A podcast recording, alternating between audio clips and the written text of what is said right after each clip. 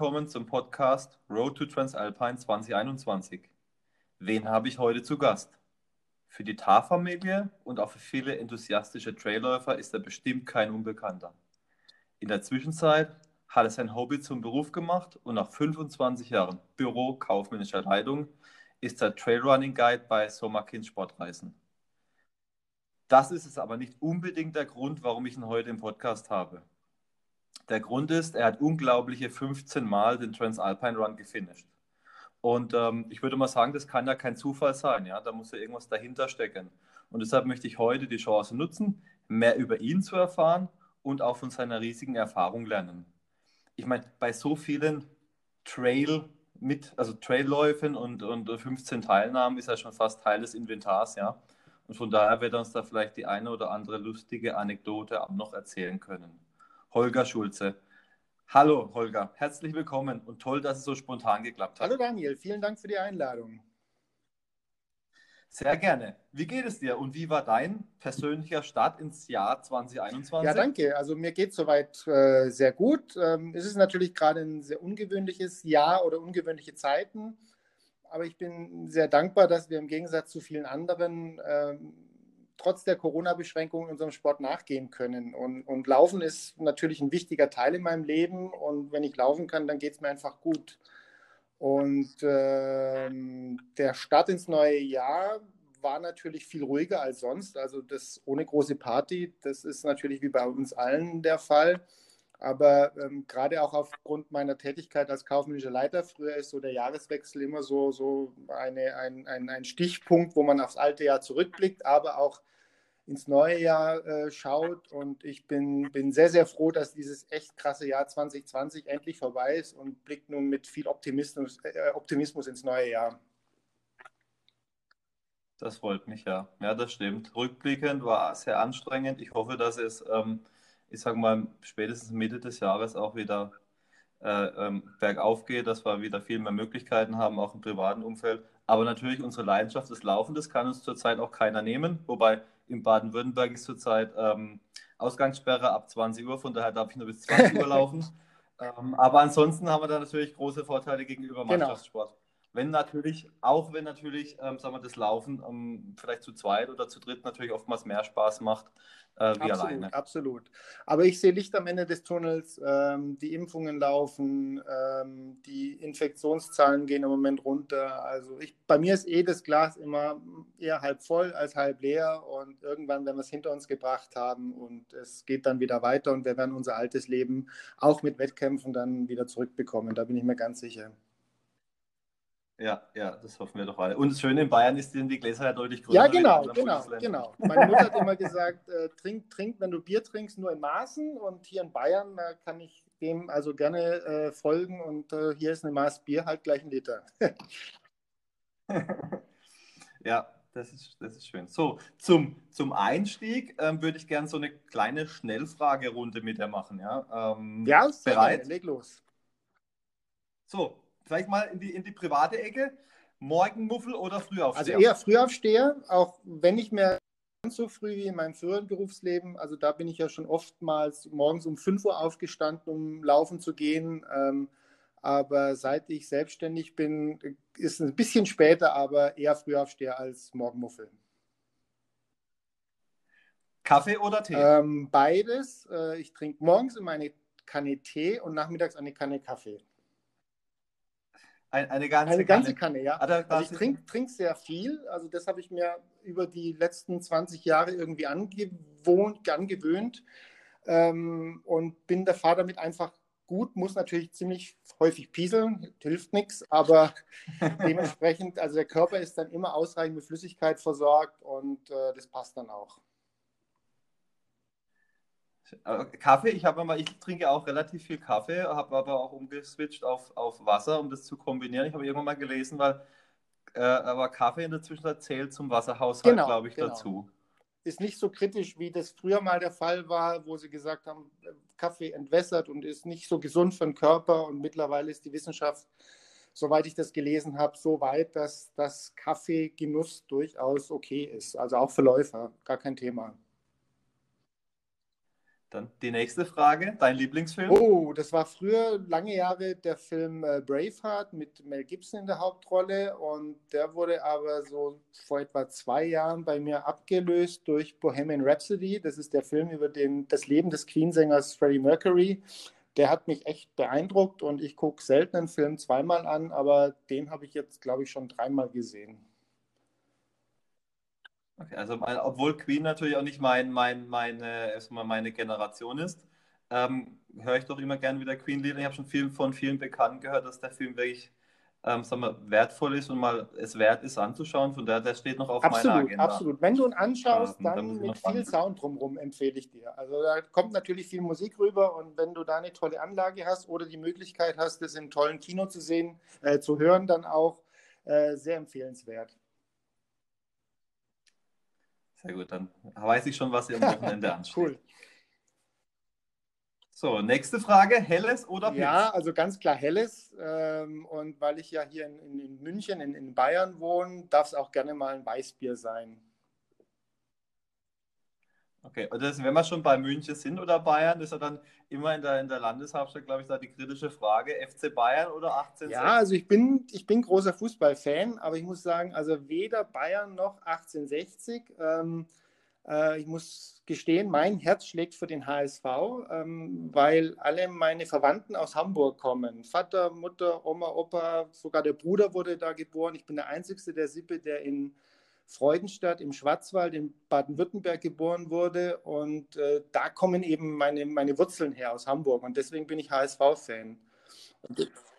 Okay, das ist aber auch kein, ist auch kein Schmerz. Äh, Nein, das ist sehr schmerzbehaftet im Moment gerade. Aber, aber im Moment habe ich dann die Situation, dass ich so in, in jeder Liga so einen Verein habe, wo ich dann drauf gucke. In der dritten sind es die 60er, in der zweiten sind es meine Hamburger und in der ersten sind es natürlich die Bayern, die man natürlich immer verfolgt. Wobei ich muss sagen, also in, in, in, der, in der Bundesliga darf es jetzt auch gerne mal ein anderer Verein sein. Also es wird allmählich langweilig, dass die immer jedes Jahr die Meisterschaft gewinnen, selbst in den Jahren, wo es, nicht so läuft. Aber international drücke ich denen natürlich auf jeden Fall die, die Daumen. Und diese letzte Saison, wo sie das Triple geholt haben, das war schon toll, toll anzuschauen, definitiv. Ja, das sind wir also du mit dem, F, mit dem HSV, ich mit dem KSC ist ja auch kein, kein leichtes Aber da gab es ja damals ja. dieses Spiel, dieses genau. Relegationsspiel. Das ist mir heute noch peinlich. Ja. ähm, ja, das ist, ja, das ist auch kein leichtes Los. Das ist eher mit, äh, mit viel Schmerz auch regelmäßig verbunden. Ja, aber irgendwie ist man dann doch seiner Heimat verbunden. Ja und, äh, und äh, fiebert damit, ja. Und in der Zwischenzeit kann man sich auch wieder anschauen, ähm, sogar muss ich gestehen, ja. In der Vergangenheit war es nicht immer so, da war äh, jede B jedes B-Klassenspiel besser, ähm, aber in der Zwischenzeit haben sie, also dieses Jahr spielen ja, sie gar nicht so. Der Wunsch wäre natürlich KSC und HSV, erste Liga irgendwann, dass wir uns mal auf Augenhöhe dann begegnen können. Ja, das wäre der, der, der, der ja. Traum dann an der Stelle.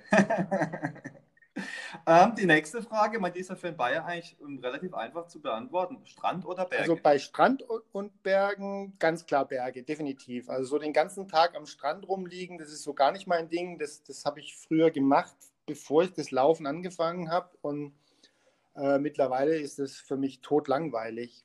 Aber wenn du mich fragen würdest, Meer oder Berge, dann würde ich sagen, zwei Drittel Berge, ein Drittel Meer. Also das Meer selber finde ich, find ich toll.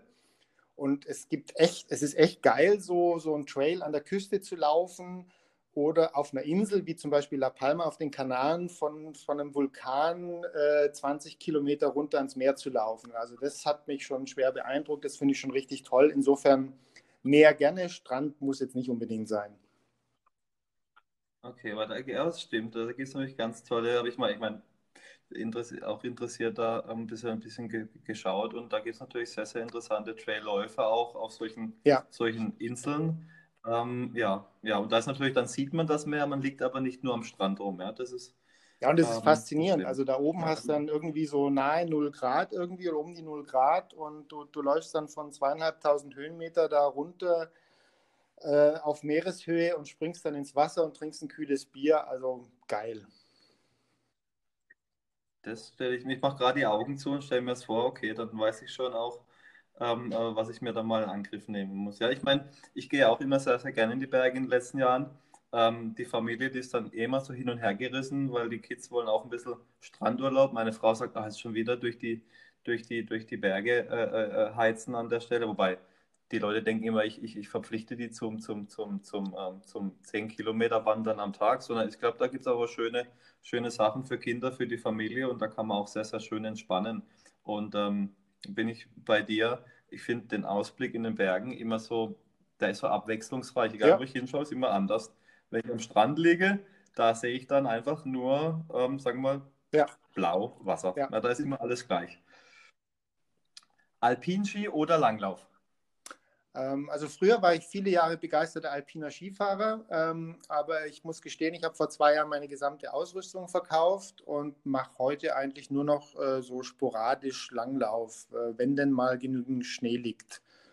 Ähm, alpiner äh, Skilauf hat mir immer viel Spaß gemacht, aber ähm, irgendwann ist mal jede Zeit zu Ende und in meinem Freundes- und Bekanntenkreis gibt es da immer weniger Skifahrer, die da auch mithalten können mit mir weil es war damals keine Piste schwarz genug für mich und alleine macht das natürlich keinen Spaß und auch das Verletzungsrisiko habe ich natürlich gescheut mit, mit Knieverletzungen äh, und so weiter und deswegen halt nur noch ab und zu mal Langlauf, wenn denn genug Schnee liegt. Okay. Also, ich meine, du hast ja relativ nahe an der Stelle in die, in die Berge, ja, bei mir, ich meine, wir sind auch Skifahrer, fahren sehr gerne Ski, aber natürlich ergibt sich das bei uns aufgrund der Distanz einfach nur einmal im Jahr. Genau. Ähm, maximal und, ähm, und dann natürlich auch gerne steil, aber dann wahrscheinlich nicht so extrem wie bei dir. Ähm, da bin ich dann auch bedacht darauf, dass ich dann mich nicht verletze, weil ich dann doch nicht die große Erfahrung habe wie jemand, der da regelmäßig jede Woche ähm, am Ski fährt. Genau, das war auch der Grund, warum ich dann aufgehört habe, weil ich sag mal nur zwei, drei, vier Mal dann im Winter Ski zu fahren äh, mit, mit einer Muskulatur oder Sehnen und Bänder, die darauf nicht eingestellt sind. Da ist natürlich das Verletzungsrisiko, gerade auch mit diesen Carving-Schienen, die doch einen ordentlichen Druck auf, aufs Knie haben, äh, das ist mir einfach zu gefährlich. Und da ist mir das, das Laufen selber liegt mir viel zu sehr am Herzen, als dass ich das gefährden möchte durch irgendwie einen Kreuzbandriss, nur weil ich irgendwie einmal im, im Winter Skilaufen gehen muss. Das ist auch ein Grund mit, warum ich dann das äh, alpine Skilaufen aufgehört habe. Da, da, fällt mir gerade die Frage ein, Langlaufen, ist das irgendwie artverwandt von deiner Seite aus ein bisschen mit dem Laufen? So von der Be vom Bewegungsapparat würde ich mal als Laie sagen, das ist doch sehr ähnlich. Boah, also ähm, ja, also es ist nicht so weit weg davon. Also ich mache äh, klassischen Langlauf, wenn ich den mache. Ähm, besser ist wahrscheinlich Skating, weil der dich dann doch noch etwas mehr fordert, aber der braucht natürlich dann auch eine neu, besondere Ausrüstung, die ich im Moment nicht habe und, und so viel Schnee liegt dann auch nicht immer hier so in der Gegend rum und äh, so ist mein, so groß ist meine Leidenschaft dann auch nicht, dass ich irgendwie eine halbe Stunde, Stunde irgendwo hinfahre, um, um dann da Skating-Ski äh, zum Einsatz zu bringen. Ähm, aber es ist auf jeden Fall, ich, weiß, dass es sehr, sehr viele Läufer im Winter machen. Äh, sowohl im alpinen Bereich, das Skibergsteigen ähm, ist sehr, sehr gut auf jeden Fall für den Körper äh, im Winter, als auch eben Langlaufen, sowohl Skating als auch im klassischen Bereich. Ja, okay. Ja, interessant, interessant. Ähm, kommen wir vom, vielleicht vom, aber hast du schon angesprochen, bisschen, sind wir schon ein bisschen in, das, in die Richtung Laufen gekommen? Kommen wir vielleicht zum Traillaufen ein bisschen da. Äh, äh, die Frage, was war denn dein längster Lauf am Stück? Das war vor anderthalb Jahren in Brixen in Südtirol der Dolomites Ultra Trail. Der hatte 85 Kilometer Distanz und 4700 Höhenmeter. Und das ist auch wie beim äh, Transalpine Run ein Teamrennen in Zweierteams. Und ich bin da im Mix zusammen mit einer Lauffreundin gestartet. Und das Witzige war, ich bin erst ein paar Wochen vorher überhaupt äh, da ein, als Teampartner eingesprungen, wusste gar nicht, dass es diesen Wettkampf überhaupt gibt.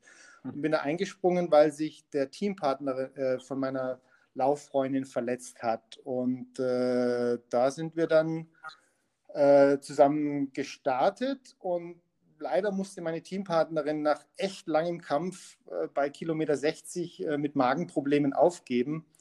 Und äh, nachdem ich sie dann äh, an der Verpflegungsstation in, in, gute Hände abgeben konnte, bin ich dann halt alleine ins Ziel gelaufen, habe gefinisht. Ähm, und das war auch sehr skurril, weil ich bin noch nie in meinem Leben so weit gelaufen, noch nie in meinem Leben so viele Höhenmeter gemacht, noch nie in meinem Leben so lange, so viele Stunden gelaufen. Und da kommt man dann nach über 18 Stunden ins Ziel.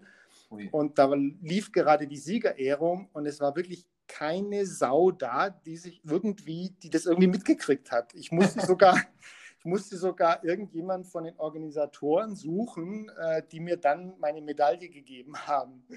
Und äh, also nicht, dass ich irgendwie enttäuscht war, aber äh, es war halt schon echt skurril. Du machst wirklich da den, den, den, bis, den Trümmer deines Lebens, sag ich mal, und äh, keiner merkt Und keine Sau interessiert und keiner merkt aber, aber, aber wohl dem, der spontan mal 85 Kilometer mit fast 5000 Höhenmetern laufen kann. Ja? Von daher, ja. das macht man ja auch nicht aus der, aus der Hüfte. Nee, also das muss man erstmal hinkriegen und es muss, muss auch in, in, in, in das Trainingskonzept passen. Also selbst wenn du es kannst, find, wirst du kaum jemanden finden, der sagt, ja, okay, in drei Wochen laufe ich das mit dir. Ja. Ähm, weil viele haben natürlich äh, ihren, ihren Laufkalender und sagen sich auch, boah, ich will jetzt hier diesen und jenen Wettkampf dadurch nicht gefährden und so, aber der Tar lag da noch relativ weit weg. Das war Anfang Juli äh, 2019 und der Tar war dann noch fast zwei Monate weg und äh, insofern ähm, hat es gut funktioniert dann. Und wir wollten dann letztes Jahr, im Jahr 2020, wollten wir dann äh, nochmal starten und dieses, die, ihr Trauma dann besiegen und die Strecke gemeinsam meistern. Aber das wurde natürlich dann durch, wegen Corona abgesagt und wir stehen jetzt dann für nächstes Jahr, äh, für dieses Jahr 2021 auf der Startliste Anfang Juli und wollen da das, dieses Rennen dann nochmal gemeinsam finishen. Okay, das ist ja wahrscheinlich bei, bei deiner Laufpartnerin dann so ein Thema. Das hat man mal, das hat man natürlich jetzt versucht zu finishen, hat es nicht geschafft. Das ist natürlich dann eine, sagen wir, ein Punkt auf der Agenda, den natürlich jeder Läufer dann wahrscheinlich irgendwann mal abhaken möchte. Ja, natürlich. Also das, das hat mir so leid getan für sie. Das war ihr Saison-Highlight, auf das sie viele, viele Monate hintrainiert hat. Und, und, und sie hat schon bei Kilometer 20 ging schon los, dass sie Magenprobleme hatte und hat nichts mehr drin behalten im Körper, weder fest noch flüssig. Und Sie hat dann unterwegs das Rennen schon aufgegeben und wir haben uns schon abgemeldet gehabt. Äh, das war oben auf dem Berg und, und die Bergrettung hat dann gesagt, ja, hier führt keine Straße hoch und äh, wir, wir können sie jetzt nicht runterbringen und einen Hubschrauber holen sie jetzt nicht, nur weil jemand irgendwie Magenprobleme hat. Also muss, muss ich sie mit runternehmen ins Tal. Und dann sind wir mhm. halt ins Tal runter zur nächsten Verpflegungsstation und da hat sie dann eine, eine Spontanerholung äh, gehabt. Also unten im Tal ging sie dann wieder richtig gut. Und äh, wir haben uns dann gestärkt an der Verpflegungsstation unten und haben dann an dieser Verpflegungsstation nochmal die, die, äh, die Organisation angerufen, die Rennleitung angerufen, haben gesagt, ja, also wir sind jetzt dieselbe Strecke natürlich runtergelaufen ähm, zu dieser Verpflegungsstation äh, können wir das Rennen wieder aufnehmen? Und dann haben die gesagt, ja klar, mach halt. Und ähm, dann hat, sie, hat sie gesagt, ja, okay, dann, dann, dann probieren wir es nochmal. Aber wie gesagt, bei, bei Kilometer 60 war dann Feierabend da hat wirklich dann äh, der Körper so rebelliert, dass sie gesagt hat, da war der Akku total leer, sie war total am Ende und dann musste sie leider aus, aussteigen. Und es ist natürlich schade, wenn, wenn das Saison-Highlight dann so endet und ich habe dann am nächsten Morgen beim Frühstück, habe ich ihr dann gesagt, ähm, sag mir die nächsten 14 Tage irgendwie Bescheid, ob du es mit mir nochmal angehen möchtest. Ähm, ähm, und äh, am nächsten Tag kam schon die WhatsApp und da hat sie dann schon geschrieben, okay, wir ziehen das nochmal durch. Ja, sehr schön, sehr schön. Ähm, das führt mich dann schon zu, zu der nächsten Frage. Ähm, dein bisheriges Läufer-Highlight, ich gehe mal von aus, da waren einige dabei. Die Frage ist, ob du dir eins rauspicken kannst. Du sagst ja, das ist dann doch etwas, was heraussticht. Oder gibt es da zu viele an der Stelle? Es gibt natürlich viele, gar keine Frage. Ich möchte sagen, in, in, in zwei Bereiche aufteilen. Also ich bin ja nicht nur Trailläufer, sondern ich laufe ja auch Marathons. Ich komme ja eigentlich aus der Marathon-Ecke. Damit habe ich angefangen. Und äh, als Straßenläufer ist das Highlight ganz klar meine Marathon-Bestzeit äh, von zwei Stunden und 44 Minuten. Äh, das war vor acht Jahren hier beim München-Marathon. Und da bin ich echt stolz drauf, weil, weil ich bin normaler Hobbyläufer, also wie viele andere auch, ähm, habe das alles zusätzlich zum normalen Job so hingekriegt und bin gelaufen. Also bin jetzt kein Leistungssportler oder sowas, sondern eigentlich ganz normal. Äh, macht es halt ein bisschen ambitionierter vielleicht als der eine oder andere. Aber eine Zeit unter drei Stunden ist schon, ist schon geil und 2,44 ist schon, äh, ist schon echt ein Highlight, das muss man wirklich sagen. Ja, das, das stimmt. Das kann einem keiner, keiner mehr nehmen. Ja, ich stehe ja noch bei 2,53 bisher. Ja, du bist ja auch noch jung, du, ähm, da bleibt noch Platz. Äh, genau, also 2,53 und das war auch, das ist immer noch mein persönliches Highlight. Ähm, ähm, damals, mein erster unter drei Stunden war in Berlin mhm. und das ist immer noch, egal was ich bisher gemacht habe, das ist immer noch mein Highlight. Ähm, da das erste Mal, äh, mein, unabhängig, der, nicht jeder kann unter drei Stunden laufen, ja, aber jeder, der sich das, ein Ziel setzt und das erreicht und äh, das ist, glaube ich, jede Anstrengung wert, dann unabhängig, ob es dann unter drei Stunden wie bei uns ist oder bei einem anderen von vier Stunden oder viereinhalb Stunden. Absolut. Ja. Also jeder, der einen Marathon gefinisht hat, also hat meine allerhöchste Hochachtung.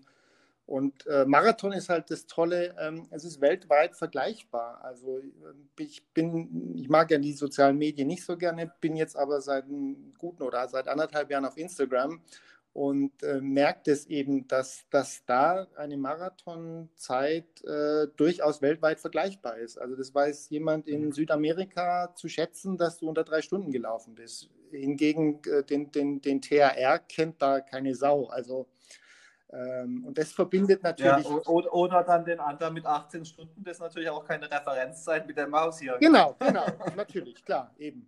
Äh, also es kommt immer darauf an, was, was da dahinter steckt. Und bei, hinterm Tar oder hinter diesem Brixen Ultra Trailer steckt ja immer noch eine Geschichte und unterschiedliche Höhenmeter und Distanzen.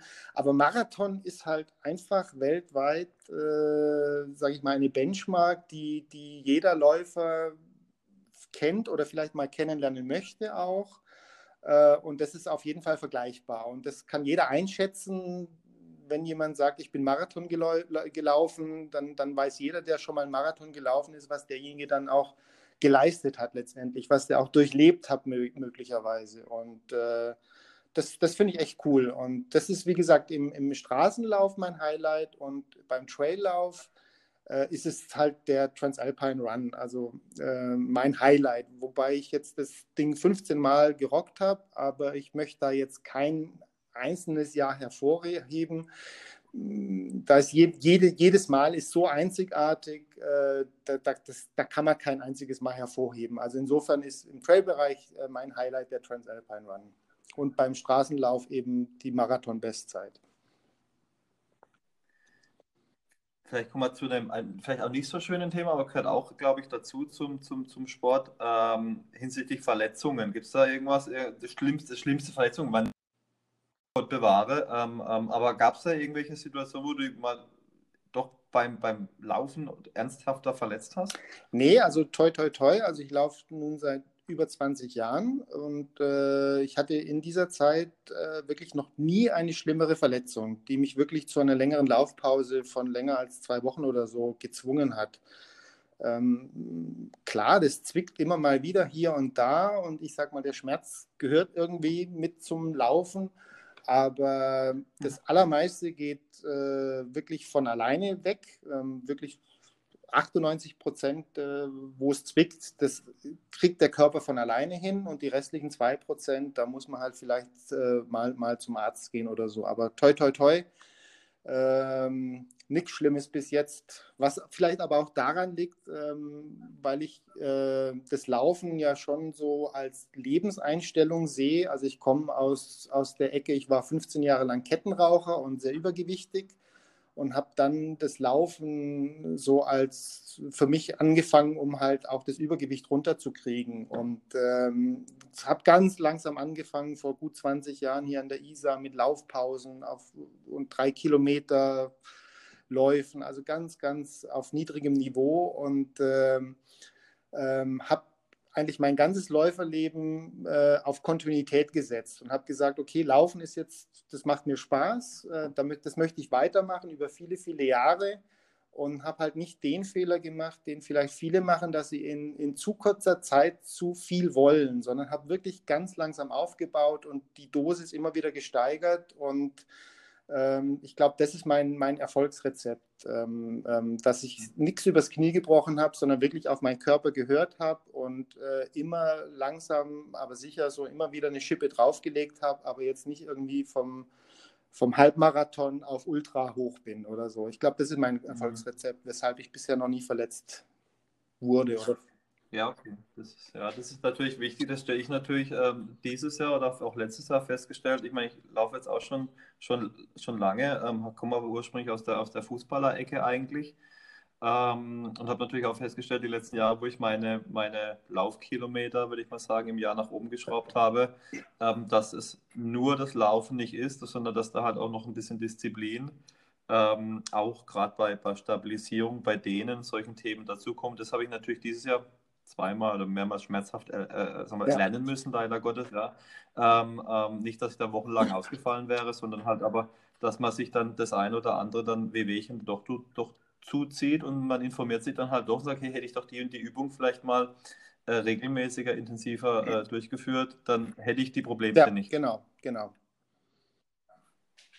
Aber hint hinterher ist man dann immer Ja, klar, aber, aber alles kann man auch ja. nicht machen. Also manchmal muss man einfach ja. mal die Erfahrung dann sammeln und, und wie, wie, gesagt, mit Hirn an die ganze Geschichte rangehen und äh, äh nicht nichts nicht, übers Knie brechen wollen. So, wenn wir, wenn wir gerade über, über Laufen reden, Laufdistanzen, ähm, da, was waren deine Laufleistung, Laufleistung, würdest du sagen, oder Laufkilometer, zählst du das letztes Ja, Jahr? klar, also ähm, das macht ja auch die, die, die App oder die Uhr für mich und ähm, letztes Jahr, 2020, dieses Corona-Jahr, das war so ein durchschnittliches Laufjahr mit, mit 4000 Kilometern. Ähm, Früher waren es ein bisschen weniger, in normalen Jahren ist es ein bisschen mehr. Ähm, was darunter gelitten hat, ist definitiv die Intensität wegen der fehlenden Wettkämpfe. Ähm, ich bin zwar normal eben diese äh, oder äh, habe ein durchschnittliches Pensum von 4000 Kilometern gelaufen, aber so die richtig harten Einheiten, die habe ich mir äh, letztes Jahr gespart, weil durch die fehlenden Wettkämpfe habe ich immer gesagt, ja, wie, wie, macht ja keinen Sinn. Also wieso muss jetzt dein Körper so fordern? Und das war jetzt rückwirkend betrachtet äh, leider ein Fehler, muss ich sagen. Also das hat, hat sich negativ auf die Form ausgewirkt. Ähm, und äh, da kommt natürlich dazu, dass, dass es auch weniger Höhenmeter waren, weil dadurch, weil alle Wettkämpfe abgesagt wurden, hast du auch dann nicht mehr so oft in den Bergen trainiert, sondern einfach hier so flach an der Isar. Und ähm, war jetzt nicht so ganz optimal, muss ich sagen. Okay, da wollte ich gerade noch weiter nach, dann nochmal nachhaken. Das ist natürlich nicht nur allein rein, rein die, die Distanz, sondern ich glaube, ähm, die Höhenmeter machen es natürlich auch ähm, aus an der Stelle, Ab die da extrem absolut, wichtig sind. Absolut, Also ähm, ich kenne ja die Entwicklung vom, vom Straßenläufer, vom Flachläuf, Flachläufer äh, in, äh, zum Trailläufer, der auch gerne Höhenmeter in den Bergen mitnimmt. Das äh, die Höhenmeter, das ist Laufen mit Höhenmetern, das ist, wirklich, ist eine andere Dimension, definitiv. Und ähm, das ist wirklich äh, sehr, sehr wichtig für den Körper, dass, dass man da auch hier langsam, langsam anfängt und jetzt nicht gleich Vollgas irgendwie mit ein paar tausend Höhenmeter anfängt, sondern sich da langsam an diese Thematik äh, annähert. Das wäre so meine Empfehlung. Also, das Thema schrittweise aufbauen, dass man natürlich nicht gleich, äh, sag mal, mit den mit den 3000 Höhenmetern anfängt äh, in den Alpen, sondern dass man das auch bewusst steigert und auch immer wieder in seinen Körper wahrscheinlich reinhört, hey, passt das, muss ich nochmal nachziehen muss ich nochmal trainieren, um einfach die, die, das Pensum mal zu schaffen. Genau, so, soweit es natürlich möglich ist. Also ich, ich kriege es ja mit vom, vom äh, TAR, äh, dass da eben auch viele Teams aus, aus Flachlandregionen kommen, aus was weiß ich, Hamburg oder Kiel oder die also wirklich keine Chance haben, Höhenmeter zu machen. Also da ist es natürlich ein bisschen äh, nicht so einfach wie bei den Leuten, die jetzt hier irgendwo in den Bergen wohnen. Ich sage immer, die, die in den Bergen wohnen, äh, so die Österreicher und Schweizer zum Beispiel, die machen ja schon beim Rasenmähen 500 Höhenmeter. Die haben schon enorme Vorteile im Vergleich zu, zu anderen. Auch selbst ich als Münchner, ich muss auch in Anführungszeichen eine Stunde in die Berge fahren, was jetzt für viele andere eine kurze Strecke ist, aber du wohnst halt nicht da drin. Ähm, und die Leute, die halt in den Bergen wohnen, die machen halt ihr normales tägliches Training. Äh, da können die locker 500 oder 1000 Höhenmeter einbinden. Das ist schon ein immenser Vorteil. Also da beneide ich die schon ein bisschen drum. Ja, das ist natürlich, wie, äh, wenn, wenn ich und, und die, meine drei Teampartner die zu zweit, zu, mit zwei Teams laufen. Die kommen ja aus, aus der Region Karlsruhe. Das ist ja, ähm, wir, die höchste Erhebung ist der, der Rheindamm. an der Stelle. Und äh, wir laufen natürlich auch unter der Woche meistens in der, in der Ebene, in der flachen und äh, versuchen dann halt am Wochenende dann äh, in die Schwarzwaldregion zu fahren. Meine, da reden wir nicht von, von, von, von, von, von, großen Bergen, aber Höhenmeter ja, ist ein ja. Höhenmeter am Ende des Tages. Ja? Ist halt kein alpines Gelände, ähm, aber zumindest haben wir da die Möglichkeit. Aber das muss man dann halt auch wirklich konsequent durchziehen, weil es ansonsten ähm, dann absolut, nur in absolut, der Ebene laufen wäre dann Frage, wahrscheinlich ein Fehler. So, dann kommen, haben wir ja schon kurz, kurz angedeutet, angesprochen, das Thema Transalpinlauf. Und äh, da würde ich dann auch gerne mit dir einsteigen. Und äh, ist natürlich der Transalpin Run, ist, glaube ich, für, für, also für mich persönlich zumindest, ich gehe mal davon aus, dass viele andere, die da teilnehmen, ähm, schon ein Highlight, nicht nur vielleicht im Läuferjahr, vielleicht aber auch in der gesamten Laufkarriere. So ein Thema, was man vielleicht mal, mal als, als Trailläufer gemacht haben möchte. Ähm, ja. was, du bist jetzt schon öfters mal mitgelaufen an der Stelle. Ähm, was fasziniert ja, dich die, die, die Kurzfassung wäre, der TAR ist definitiv die geilste Woche des Jahres für mich gewesen, immer. Ähm, und wenn man da ein bisschen ins Detail geht, dann gibt es natürlich viele Gründe, äh, die mich da faszinieren. Also als ein wesentlicher Grund ist für mich, es ist ein Teamwettbewerb. Ähm, viele, viele Laufwettbewerbe machst du eigentlich für dich alleine. So, du bist dein eigener Chef und musst nur mit dir selber zurechtkommen und trainierst auch nur für dich selber und bist selber auch für deinen Erfolg oder Misserfolg dann zuständig. Und da ist der THR halt definitiv was anderes. Du bist im, im Zweierteam unterwegs, entweder mit einem Mann oder mit, einer Frau ähm, und äh, musst dieses Rennen äh, zusammen wuppen, definitiv. Und ich kenne natürlich den Wettbewerb jetzt aus allen Perspektiven. Also ich war, habe schon Läufe mitgemacht, ähm, wo ich der total Schwächere war von Anfang an ähm, wo ich aber auch der total Stärkere war von Anfang an oder Läufe mitgemacht, ähm, wo beide Teampartner in etwa gleich stark unterwegs waren. Dann gibt es natürlich auch Jahre, wo sich das total umkehrt, wo der total stärkere Teampartner vielleicht aufgrund einer Verletzung oder aufgrund von Trainingsrückständen oder so auf einmal der Schwächere wird oder das dreht sich im Laufe der, dieser acht Tage äh, total um. Also ich finde, das ist eine große Challenge, das im Team zu machen und äh, das ist für mich immer ein toller Anreiz, das, äh, diesen Wettbewerb im Team zu laufen. Ich bin auch äh, 15 Jahre jetzt mitgelaufen, 15 Mal mitgelaufen und habe äh, das mit zehn verschiedenen Teampartnern gemacht. Äh, und es ist immer wieder eine tolle Erfahrung, äh, das mit, mit einem neuen Menschen, dieses, dieses Abenteuer anzugehen und, und auch durchzustehen. Das ist also echt, echt cool. Bekommst du da in der Zwischenzeit Bewerbungen, die du durcharbeitest dann? Ja, also es kommt schon die ähm, eine oder andere Anfrage. Möchten, also oder? mittlerweile habe ich definitiv keinerlei Probleme, irgendwie einen Teampartner zu finden. Ähm, ähm, insofern alles, alles im grünen Bereich mittlerweile. Aber das hatte ich eigentlich, eigentlich noch nie. Also äh, jeder, der so ein bisschen dann äh, bisschen nach links und rechts guckt oder so, der wird schon irgendwie einen Teampartner finden. Äh, viele haben das Problem, das weiß ich aus vielen, vielen Leuten, die mich ansprechen oder anschreiben, äh, dass, dass sie keinen Teampartner haben. Da empfehle ich beispielsweise die, die Teampartnerbörse vom Transalpine Run auf deren Homepage. Äh, die funktioniert ganz gut. Da kenne ich also schon viele Teams, die sich über diesen Weg kennengelernt haben. Und ansonsten einfach äh, im Freundesbekannten Läuferkreis einfach mal rumfragen, wer sich sowas vorstellen könnte oder wenn man an bestimmten Wettkämpfen teilnimmt, ähm, gerade mal gucken, wer läuft denn links und rechts von mir und hat der so in etwa das gleiche Tempo bei Berg hoch und Berg runter, ähm, könnte der vielleicht in Frage kommen und dann einfach äh, nach, nach dem Finish äh, die Telefonnummern austauschen oder so.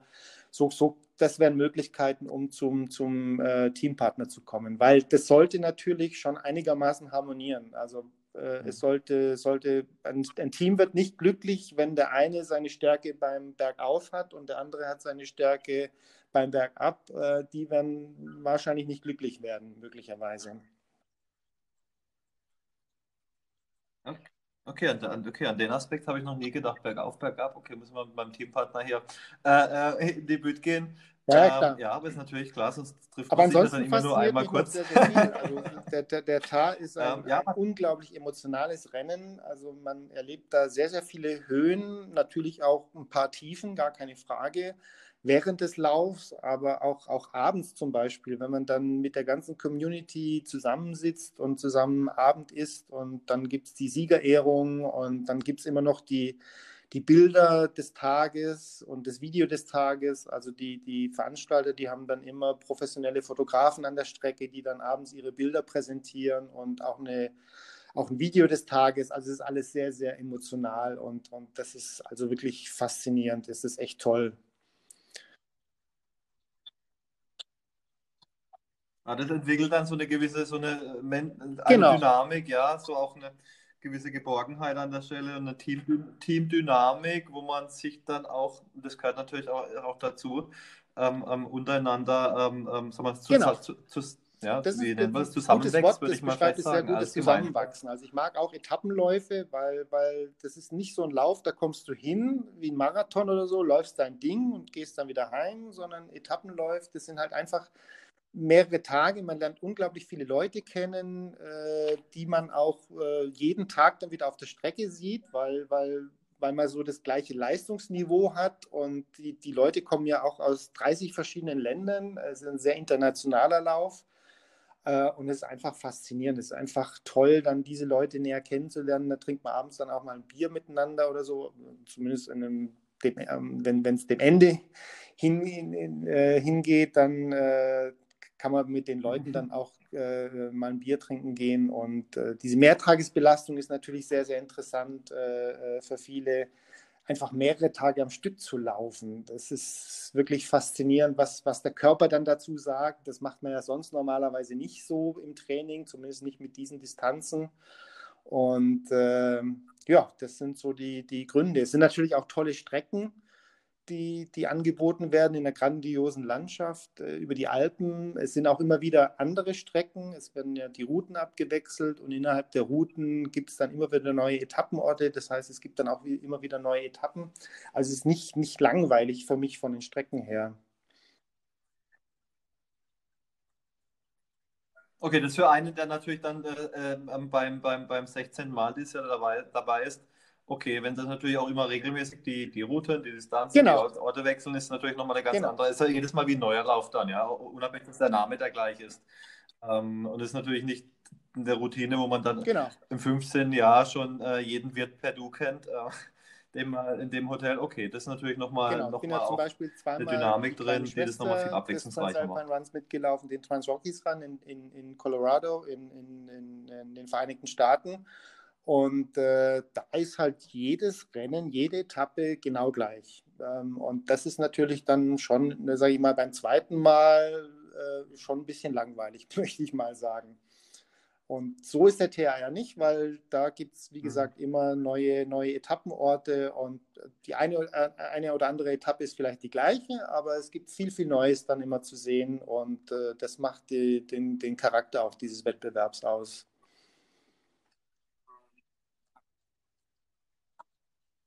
Okay, ja, interessant.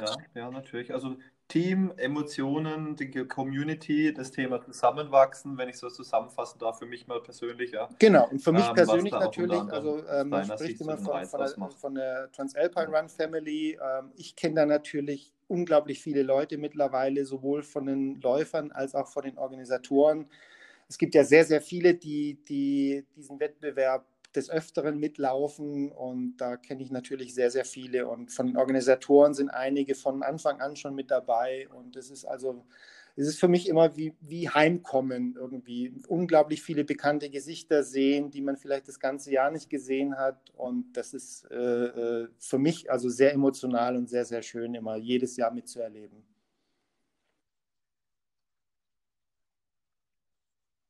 Glaube ich, glaube ich. Da freue ich mich auch schon sehr drauf. Ähm, wenn du wenn auf der einen Seite an den, an den Reiz äh, denken, ähm, was der Transalpine ausmacht, wollen wir mitmachen. Auf der anderen Seite, wenn du an die Herausforderungen denkst, so die größten Herausforderungen für die Teilnehmer, wenn du die mal, äh, was wären aus Ah, das ist natürlich die, immer die, die, sehr individuell. Also äh, die Frage kann man nicht für alle Teilnehmer gleich beantworten. Ähm, ich persönlich würde sagen, ähm, für die meisten ist es wirklich eine Herausforderung oder für viele, nein, nicht für die meisten, aber für viele ist es eine Herausforderung, acht Tage lang mit dem Teampartner äh, eine, eine, eine, solche Extremsituation gut, gut zu wuppen. Ähm, also da, da sind wir wieder beim, beim Thema Teampartner. Augen auf bei der, bei der Wahl des Teampartners. Das sollte harmonisieren, das sollte gut funktionieren. Man sollte im Vorfeld äh, sich gut austauschen. Welche Ziele haben wir denn überhaupt bei, bei diesem Rennen?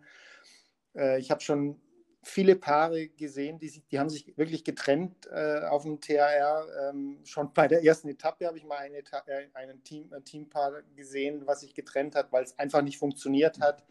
Aber auf der anderen Seite, es haben auch viele äh, Teams wunderbar gefinisht. Es gab vor zwei Jahren, glaube ich, vier Heiratsanträge im, im Ziel. Also äh, da ist auch sehr, sehr viel Harmonie mit dabei. Ähm, aber es muss halt, es sollte halt gut funktionieren. Die zwei sollten gut miteinander zurechtkommen also, ähm, und äh, äh, dann, das ist dann schon die halbe Miete. Weil oftmals ist es wirklich so, dass, dass die acht Tage jetzt nicht für jeden konstant laufen, so wie man sich das am Anfang vorstellt, sondern ähm, es gibt vielleicht kleinere Verletzungen oder die Tage laufen einfach nicht so, wie man sich das vorstellt. Und das muss halt ein Team äh, gut bewerkstelligen können. Viele Teams gehen an den Start äh, und sagen, ja, ich will ja nur finishen. Und dann kriegt aber während dieser acht Tage dann, weil es ein Rennen ist und weil es eine Rangliste gibt, ein Teampartner vielleicht dann guckt dann schon ein bisschen intensiver, oh, wer ist jetzt vor uns oder wer ist nach uns, oh, und die kriegen wir dann schon noch. Und ähm, absolut verstehe ich total, weil ich bin auch ein Racer und finde es toll und es ist ja ein Rennen, also äh, dementsprechend äh, ist es okay, wenn man in der Rangliste nach vorne oder nach hinten guckt. Aber das müssen halt dann beide auch äh, letztendlich dann im Team hinkriegen. Und wenn der eine halt ein bisschen schneller will, als der andere kann oder will, dann ist da schon ein bisschen Konfliktpotenzial dann letztendlich drin. Und die Challenge ist es wirklich dann, das Team wirklich glücklich und zufrieden nach acht Tagen ja. ins Ziel zu kriegen. Und das ist das Entscheidende. Und da muss man eben äh, bei der Wahl des Teampartners schon mal äh, die Augen aufmachen. Ja, genau. Also wie ist ja wie was beim, beim Heiraten, ja, an der Stelle. Natürlich, man verbringt extrem viel Zeit miteinander, man ist voneinander abhängig, man muss auch mal Verständnis aufbringen für den anderen, wenn es mal nicht so gut läuft vielleicht, ja. Oder wenn es auch mal gut läuft. Ähm, ja, und da, das ist am Ende, Ende des Tages heißt es, das Team steht im Vordergrund und da muss dann irgendwie jeder dann halt unterordnen oder genau, man muss halt genau. Eine, eine gemeinsame so, Symbiose ähm, finden, wie man Also jeder von beiden Teampartnern mhm. hat eine gewisse Verantwortung. Also der Schwächere in dem Moment hat, hat die Verantwortung, dass, dass er sich jetzt nicht überanstrengt, dass, dass er dadurch den Teamerfolg vielleicht gefährdet, dass er, dass er sich überfordert und ausscheidet möglicherweise. Aber auch der Stärkere hat natürlich eine immense Verantwortung, dass er den, den Schwächeren jetzt nicht, nicht so unter Druck setzt, dass der jetzt einfach überpaced. Und äh, es ist ein Rennen, man versucht so schnell wie möglich äh, vom Start ins Ziel zu kommen und äh, man läuft da oftmals dann an, an einer Grenze und, und der, der Grad ist sehr, sehr schmal. Also wer, wer Rennen selber schon gelaufen ist, der der versteht es. Ähm, die, die, Gefahr zu überpacen ist definitiv da und gerade auch beim, beim, beim TAR. Und da muss man einfach äh, genügend Sicherheitspuffer einbauen und Verständnis für den anderen haben und äh, auf ihn eingehen und äh, schauen, eben alles dem Teamerfolg unterordnen. Definitiv. Das ist der richtige Weg, glaube ich. Und ansonsten an großen Herausforderungen ist es natürlich diese, diese Mehrtagesbelastung für den, für, den, für den Körper ähm, und den Geist. Trainierst du das speziell? Also ich meine, Mehrtagesläufe, das, ich meine, in der Vorbereitung natürlich hat man dann irgendwann Phasen, wo man täglich dann entsprechend Distanz zurücklegt und die sollen ja dann auch entsprechend einen vorbereiten, körperlich und geistig darauf, dass man ja, also trainieren in dem mehr, Sinne nicht.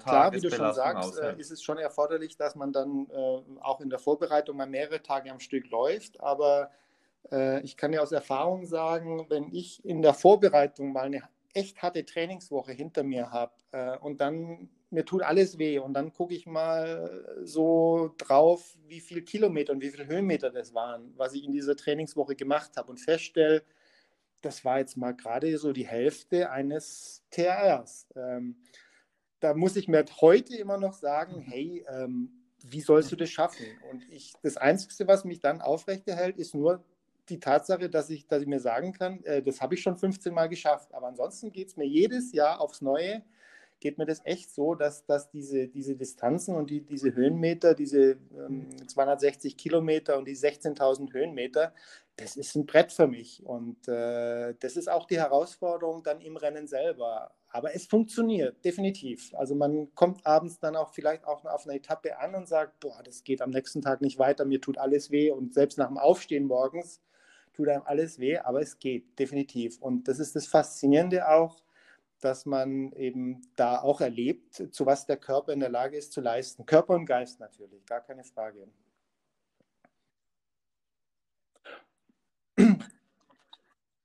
Ja, ja, okay. Das, meine, ich habe ich hab ja immer Respekt, ich habe ja immer allerhöchsten Respekt oder heute vor dem Tag, was da vor mir liegt und was wir, was wir, da, was wir da realisieren wollen. Aber wenn du das sagst, nochmal als 15-maliger äh, Teilnehmer, dann habe ich ähm, habe ich nochmal dreimal mehr Respekt vor dem, was, wir da, was da vor uns liegt. Ähm, weil natürlich ist es so, wenn ich mir auch meine Laufwochen anschaue, dass das wahrscheinlich nicht annähernd in der Intensität von den Höhenmetern ähm, oder auch von der Distanz, also von der, von der Stundenbelastung auch ähm, an so ja, ja, diese acht Tage kommt. Aber ich meine, deshalb ja, läuft, macht man danach wahrscheinlich auch ein paar Tage Pause und läuft danach direkt weiter. Ja? Von daher ist es natürlich Aber es ist vergleichbar den Körper leeren, mit Marathonlaufen beispielsweise. Also kein Mensch, der, der vor seinem ersten Marathon steht, läuft im Training Marathon. Das ist Unsinn. Da läuft vielleicht da läuft vielleicht 30 Kilometer oder 32 Kilometer mal ja. und, und die, die große Challenge ist dann der Marathon. Und genauso ist es halt auch mit dem Tar zu sehen. Es ist völlig normal, dass, dass du nicht jetzt eine Trainingswoche mit 260 Kilometern und 16.000 Höhenmetern einlegst. Also, und äh, dass du das Training aber merkst, ist völlig, völlig normal und völlig in Ordnung. Und da sollte sich keiner jetzt dann größere Sorgen machen.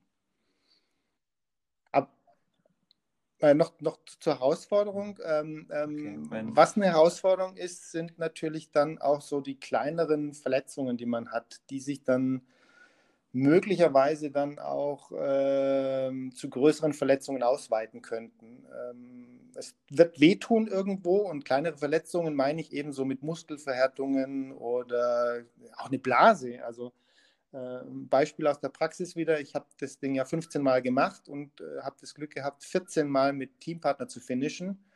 Und ein einziges Mal ist mir mein Teampartner ausgefallen, ähm, weil er am dritten Tag sich eine Blase gelaufen hat oder schon am zweiten Tag eine Blase gelaufen hat, die sich dann äh, auf den dritten Tag äh, entzündet hat. Und da hat dann der Rennarzt, hat ihn dann richtigerweise aus dem Rennen genommen, weil mit einer entzündeten Blase, mit dem Risiko einer Blutvergiftung, äh, ist nichts zu laufen. Ähm, und äh, das zeigt mir aber eben, dass auch so kleinere Sachen eben möglicherweise dazu führen können, ähm, das Ziel nicht zu erreichen.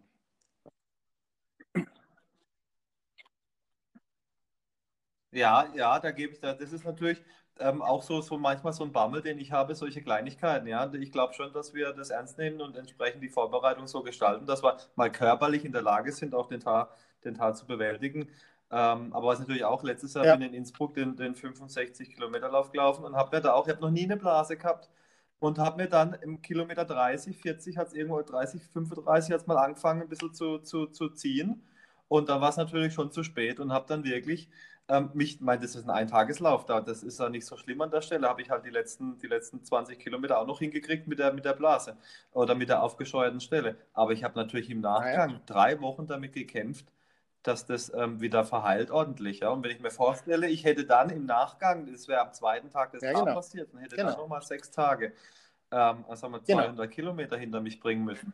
Das ist dann eine ganz andere Herausforderung. Ja? Und ähm, von daher, äh, Schuhwerk, Socken, was auch immer, ich glaube, das müssen wir dann auch intensiv äh, testen im Vorfeld, um das Absolut. sicher also zu sein, da dass man das richtige das Equipment, äh, was man am Körper hat, ähm, ausgiebig zu testen. Also man hat ja genügend Trainingsmonate vorher, also es gibt, es gibt genügend Zeit, äh, was zu testen oder zu verwerfen oder äh, eine Alternative irgendwie sich zu überlegen.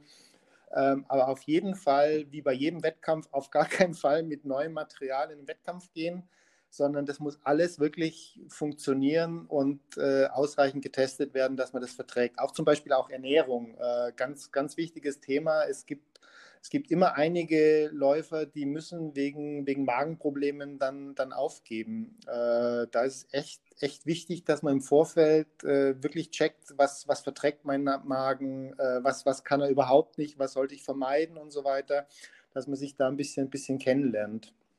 So gut, es, so gut es geht. Also man kann natürlich keine Risiken ausschließen, aber beim, beim Tar ist es wirklich so, äh, beim Eintageswettkampf, wenn es dir da nicht gut geht, dann stehst du den halt durch und, und, und, und kannst ihn sogar finishen. Aber beim Tar, wenn du am Tag zwei irgendwie mit Magenproblemen anfängst, das, das wird sich ziehen, denke ich mal. Also dann, dann hast die anderen Tage auch noch ein Problem. Oder wie, wie du schon sagst mit der Blase, äh, die ist an Tag zwei, Tag drei, Tag vier nicht weg. Die wird, die wird allenfalls schlimmer. Und da ist es natürlich schon äh, dann, dann gut auf, auf einen Erfahrungsschatz mhm. zurückzugreifen. Äh, wie kriege ich das in den Griff? Welches Blasenpflaster hilft? Hilft mir überhaupt ein Blasenpflaster? Oder tape ich das ab? Oder was auch immer. Also das Ja, da habe ich zum Beispiel jetzt auch viel einiges gelernt mit der Blase. Ja, da habe ich auch drei, vier Blasenpflaster probiert, Tapen, alles drum und dran. Ja, genau. habe dann irgendwo was gefunden, was, was, was, was, was mir soweit geholfen hat. Natürlich. Oder auch das, Aber das, das Wetter ist eine das, Die Erfahrung sollte man halt vorher machen also und dann nicht beim Ich habe natürlich alles Mögliche am Wetter erlebt. Also richtig heiße Tage, richtig kalte Tage, Schnee, Regen und so weiter. Und äh, gerade bei diesen Tagen äh, sollte man dann auch mal trainieren gehen. Also auch wenn es mal schifft, was runterkommt und so weiter, da packe ich dann halt meine Regenjacke aus und, und gehe dann halt mhm. damit laufen und, und sehe das halt unter Testbedingungen dann an. Und was jetzt Das war auch schon Teil 1. Vielen Dank fürs Zuhören. In Teil 2 werden wir uns darüber unterhalten, wie der erste Lauf war, wie so eine typische Tarwoche aussieht, was so Holger erlebt hat in all den Jahren, wie auch zum Beispiel der Bergsprint geboren wurde und ab wann es hart wird hinsichtlich Körper und Geist. Wir werden uns auch noch abschließend über Highlights, unvergessliche Momente unterhalten und es folgen jede, jede Menge tolle Tipps, die man in keinem Buch auf keiner Internetseite findet. Hört rein.